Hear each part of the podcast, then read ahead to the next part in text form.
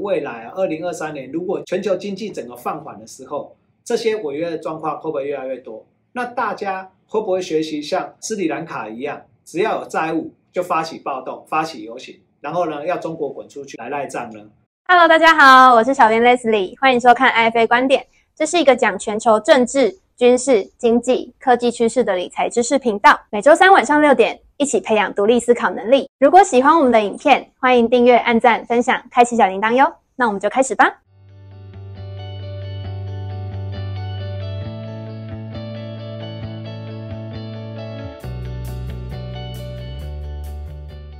大家好，我是吴宗明，欢迎收看 IFA 观点，一起开启理财新视野。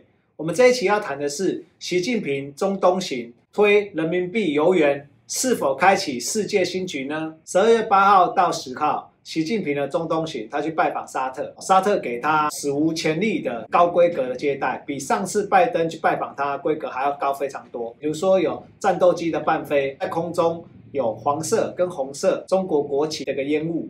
也有二十一响的礼炮，还有庞大的迎宾队伍。在西方媒体形容这次拜登好被踩到痛处，西方媒体几乎在网络上没有太多的报道。这几天，习近平陆续参加了第一个中沙峰会，还有海湾国家的海合会以及中阿峰会。习近平提出人民币游园跟自由贸易倡议，到现在是被沙特拒绝的。所以这次的中东行感觉非常非常精彩，规格非常高。但是习近平实质就只签到了三十四项的投资协议，总价值三百多亿美金。我们知道中东地区是集历史、宗教、种族、政治矛盾集大成的地方。在这过程中，美国已经在中东退缩了。退缩的原因是第一个，它的军费大减。为什么军费大减？因为它在零八年之后，它的国力是往下降。伊朗的核武的威胁也下降。美国在那边派出这么大的军队，不会有打仗的问题，所以他撤出了。第二个，美国它的能源已经自主了，它自己可以开发页岩油，所以它对于中东一个能源依赖也快速的降低。虽然美国在中东退缩了，但是沙特在国防军事上面还是非常依赖美国。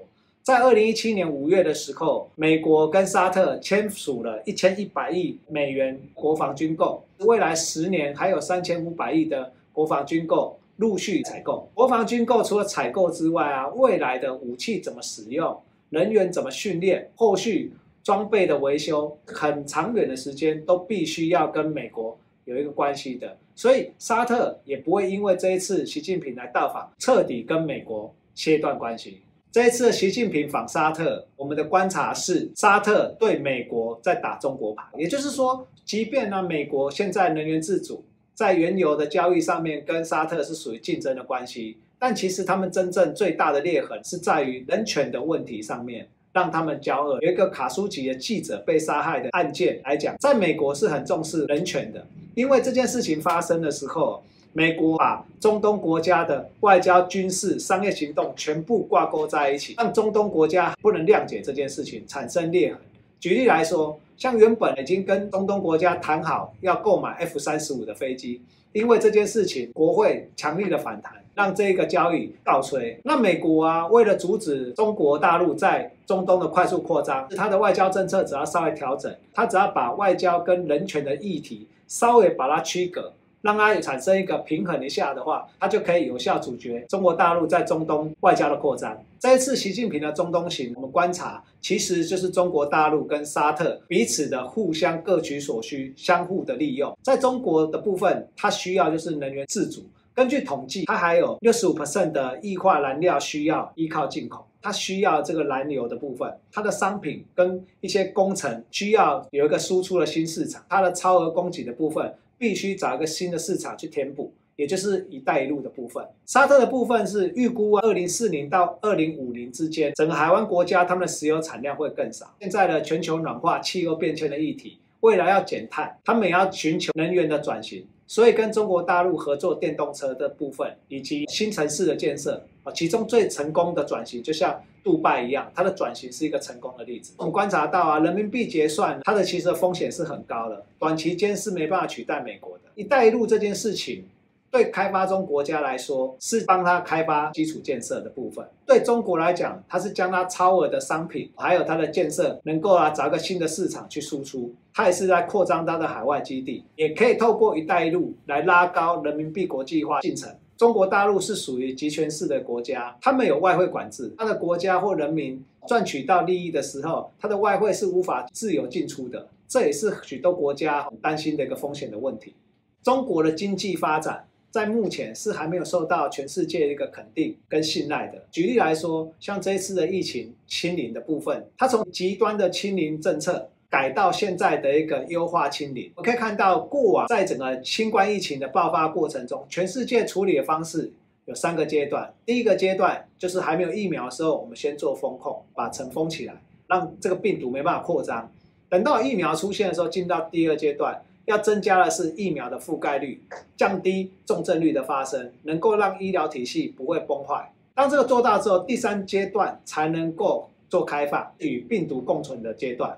但是我们看到这次因为白纸运动，中国大陆整个政策大反转啊，这个样突如其来的一个改变，对许多西方国家来讲也是一个风险。那现在的优化清零，那现在开始开放。人民可以开始做跨境移动，包含接下来春运的问题。那开放这个政策之后，连方舱医院它也把它拆掉，尤其是北京发烧排门诊要排六个小时，同时也传出来很多医护人员确诊，怕这个人员没办法来上班，他也取消快筛。这个政策大转弯，让中国大陆发烧的人口啊快速的增加。在以北京来讲，最夸张的，光看个发烧门诊啊要排队六个小时，同时啊也有医护现在已经染疫了。中国政府也希望他们呢不要再做筛检，因为染疫之后啊就没有人帮忙看病了。许多快递染小弟也染疫啊，许多的货品都没有人来送。这样的状况造成民众也不敢出门，他们大量的在日本、在澳洲、在香港搜刮发烧的药，还有买口罩。那我们要观察到是以这个现象来讲的话，会不会让中国经济再次恶化？会不会到明年的夏天的时候，这个疫情才会慢慢的减缓？这也是全世界在担心的中国的经济风险。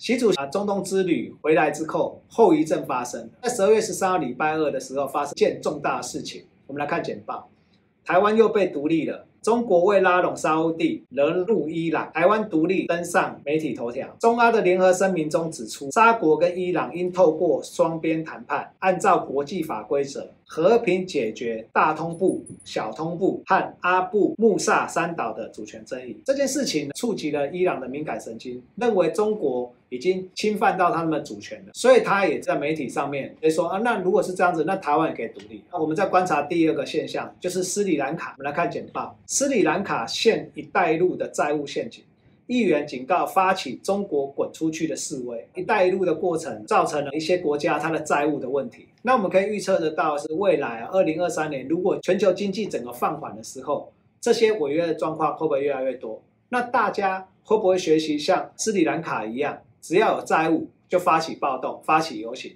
然后呢，要中国滚出去来赖账呢？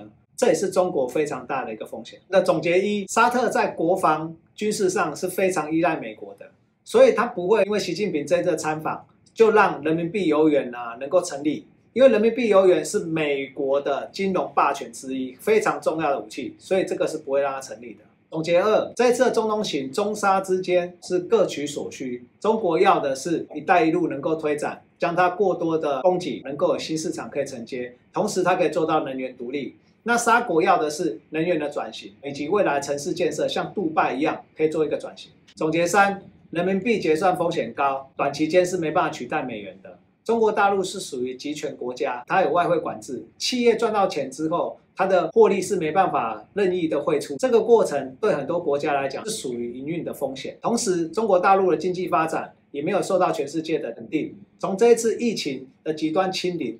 到优化清理大转折，这个不确定性也是很多国家担心的。那我们今天影片就到这边。如果您对今天的内容有任何想法，欢迎到影片下方留言。那我们就下礼拜三见喽，拜拜。